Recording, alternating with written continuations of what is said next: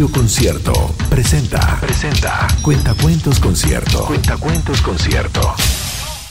Historias para chicos y grandes. En la voz de Elisa Zulueta. Gorila. Escrito por Anthony Brown. A Ana le gustaban mucho los gorilas. Leía libros sobre gorilas. Veía programas en la televisión y dibujaba gorilas.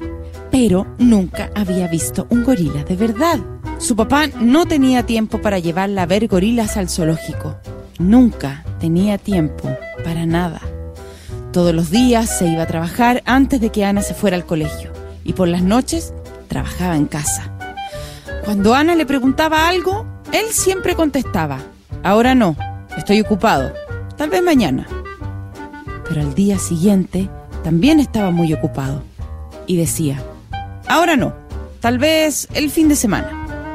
Pero cuando llegaba el fin de semana, estaba siempre muy cansado. Nunca hacían nada juntos. La noche anterior a su cumpleaños, Ana se fue a acostar temblando de emoción. Le había pedido un gorila a su papá.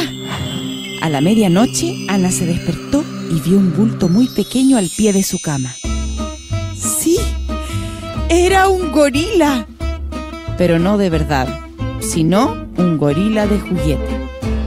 Ana arrojó al gorila a un rincón donde estaban sus otros juguetes y se volvió a dormir. Durante la noche sucedió algo sorprendente. ¡Ah! ¡Ah! Ana se asustó. No tengas miedo, Ana, dijo el gorila. No te haré daño. Solo quiero saber si te gustaría ir al zoológico. El gorila tenía una sonrisa tan agradable que Ana no tuvo miedo. Me encantaría, contestó. Los dos bajaron las escaleras silenciosamente y Ana se puso su abrigo. El gorila se puso el abrigo y el sombrero del papá de Ana. ¿Mm? Me quedan perfectos, dijo en voz baja.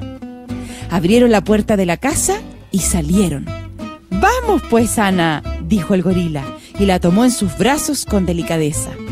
Y así se fueron al zoológico columpiándose entre los árboles. Cuando llegaron, el zoológico estaba cerrado, rodeado por una barda muy alta. No importa, dijo el gorila. Arriba ¡uh! y al otro lado.